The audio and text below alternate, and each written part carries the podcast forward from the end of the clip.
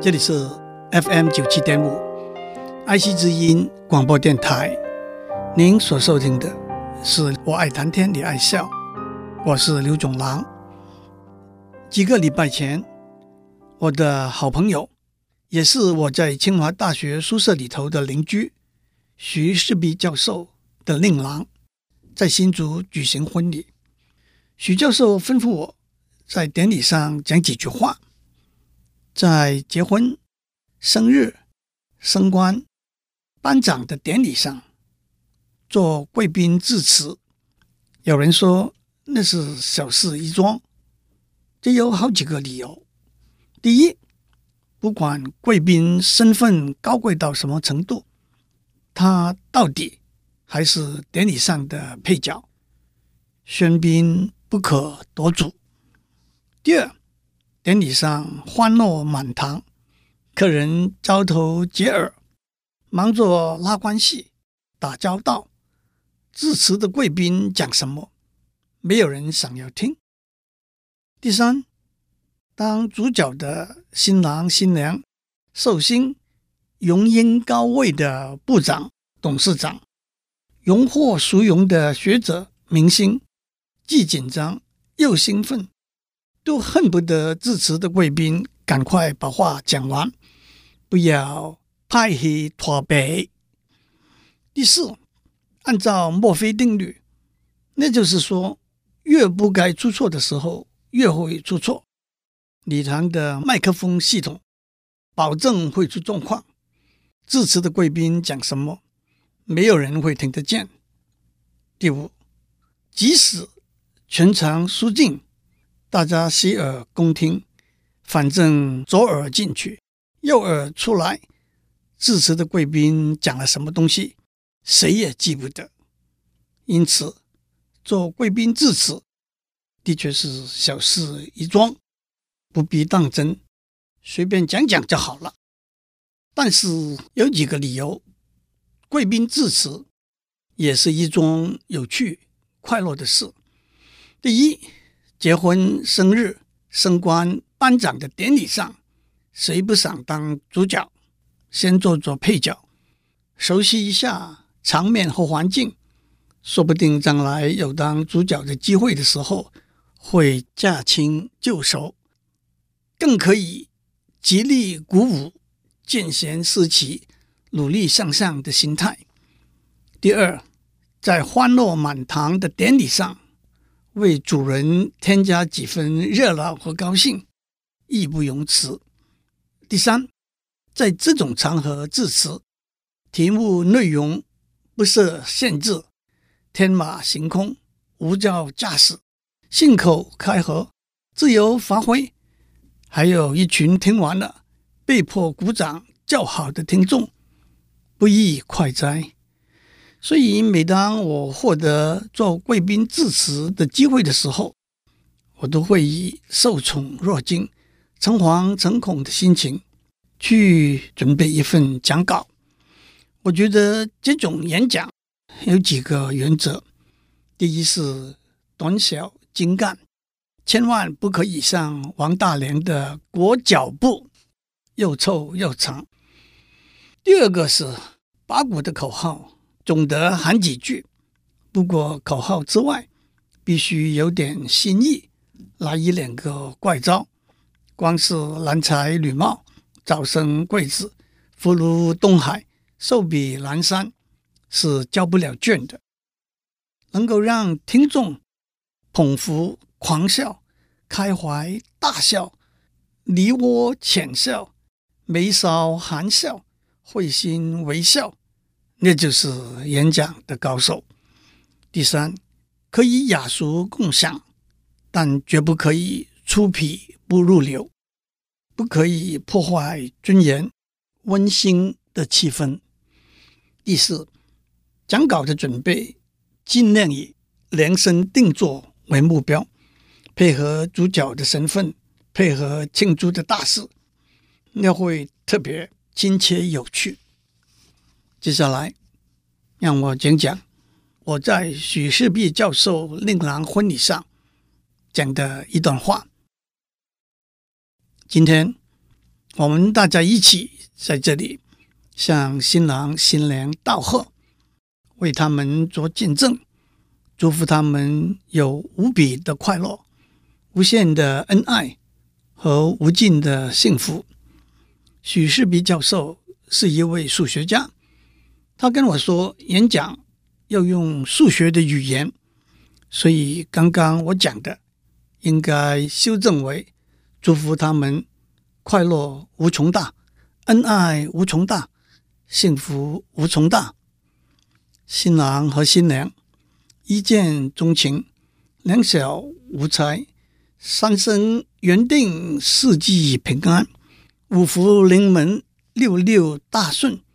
七月七日长生殿，夜半无人私语时。在天愿作比翼鸟，在地愿为连理枝。八方来财，九九同心，十全十美，百年好合。千子千孙，万事如意。不过，现代的年轻人不再用古老的成语，他们善用火星文，也因此对数字有不同的解读。他们要说“一五七三，一往情深；三三九九，长长久久；八零一三，伴你一生。”五三八八零，我想抱抱你；零四五二七，你是我爱妻；二零一零零零零，爱你一万年；五二零三三四四五八七，我爱你生生世世不变心。还有用台语来说，五一四零，哇，这世人，我这四人。六五零，六五里，若有你；九五九，丢五高就有够。五一四零，六五零，九五九，哇，即世人，六五里，丢五高。不过最后，让我们还是回到基本面：一乘一等于一。一位学业、事业都有成的新郎。和一位多才多艺的新娘共同组成一个美满的家庭。不过，一加一不等于二。至于那是等于三，还是四，还是五，还是六呢？我们就等待新郎和新娘给我们提供答案吧。恭喜恭喜，谢谢。这篇演讲只有两三分钟，借着新郎的令尊。是一位数学教授为题目来发挥，用数学的语言讲出吉祥恭贺的话。这篇演讲也有起承转合这四段。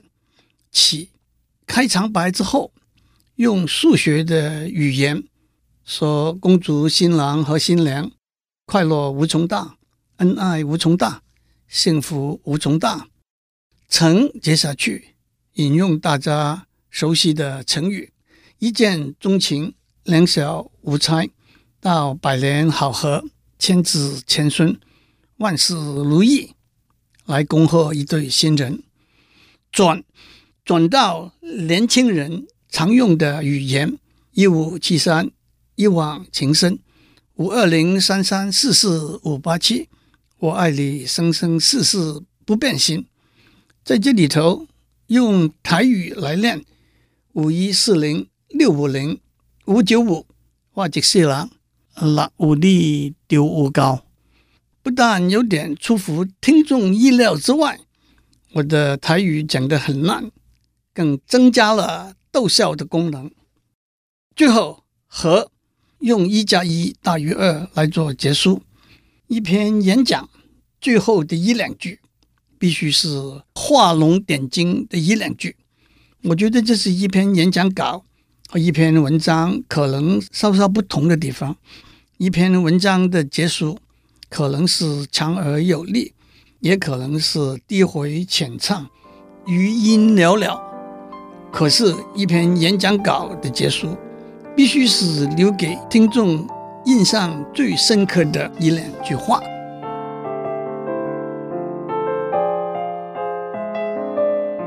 我在上面讲的，在婚礼上的一篇演讲，不过是玩玩数字的游戏而已。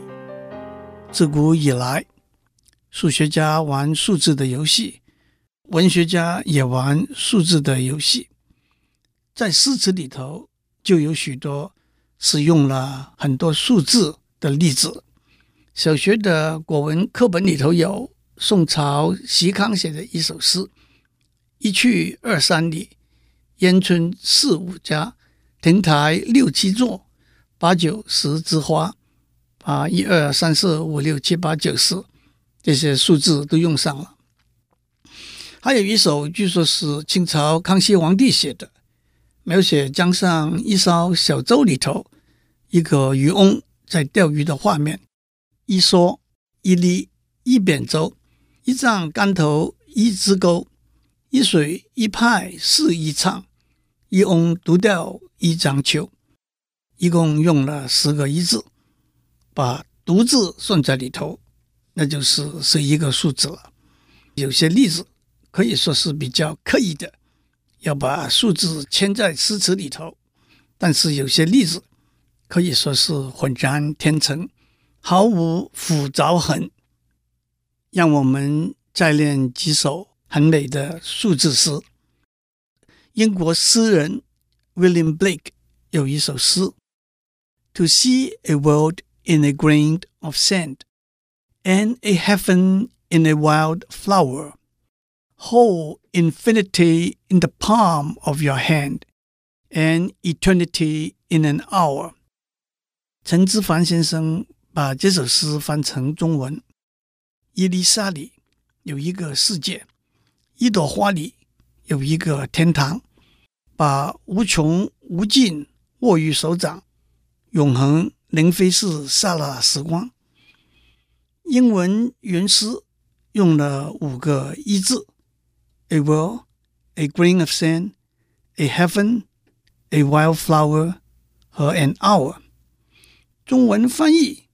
只用了四个一字：一粒沙，一个世界，一朵花，一个天堂。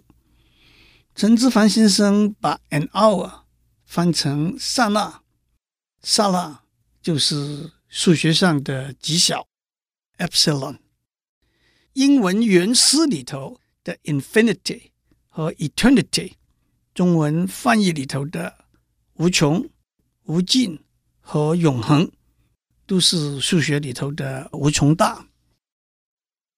柳宗元的五言绝句《江雪》：千山鸟飞绝，一千个山里头都没有飞鸟；万径人踪灭，一万条路上都没有人的踪迹。孤舟蓑笠翁，在一只小船上，穿着蓑衣。戴着斗笠的老头子独钓寒江雪，一个人在寒冷的江面垂钓。这首诗可以说一共用了六个数字：千山、万径、孤舟、独钓，还有绝和灭两个字，都是零。这首诗不但描写了一幅美丽的图画。最后一句的意境更是传神。老渔翁在钓什么？我们只看到他在钓寒冷的江面的雪。让我再念一遍：千山鸟飞绝，万径人踪灭，孤舟蓑笠翁，独钓寒江雪。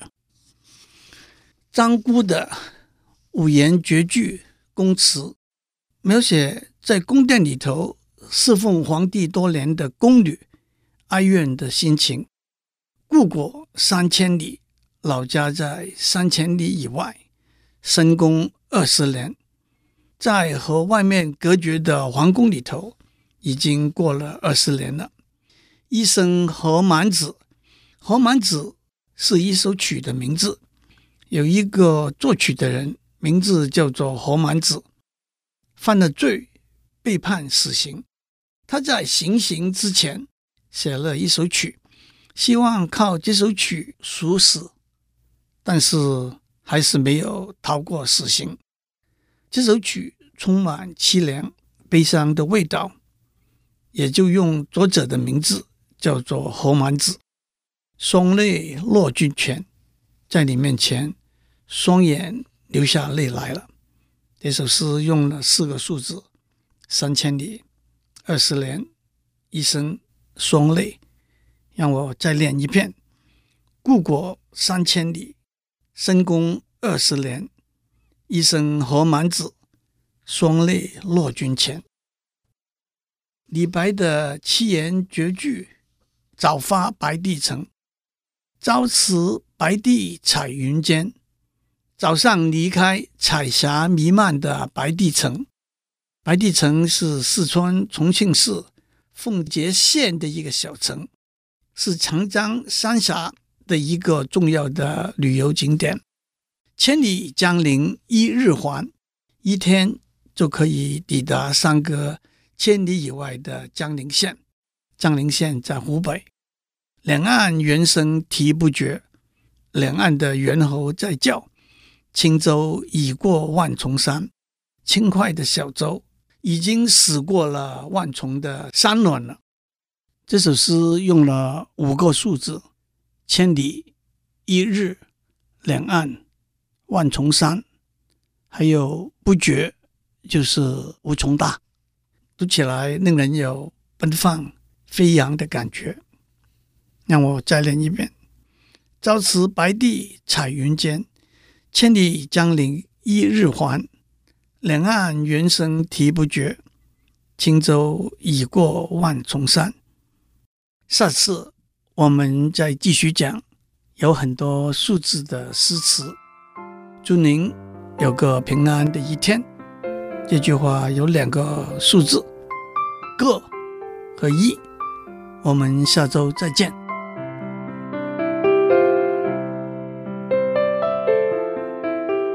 以上内容由台达电子文教基金会赞助播出。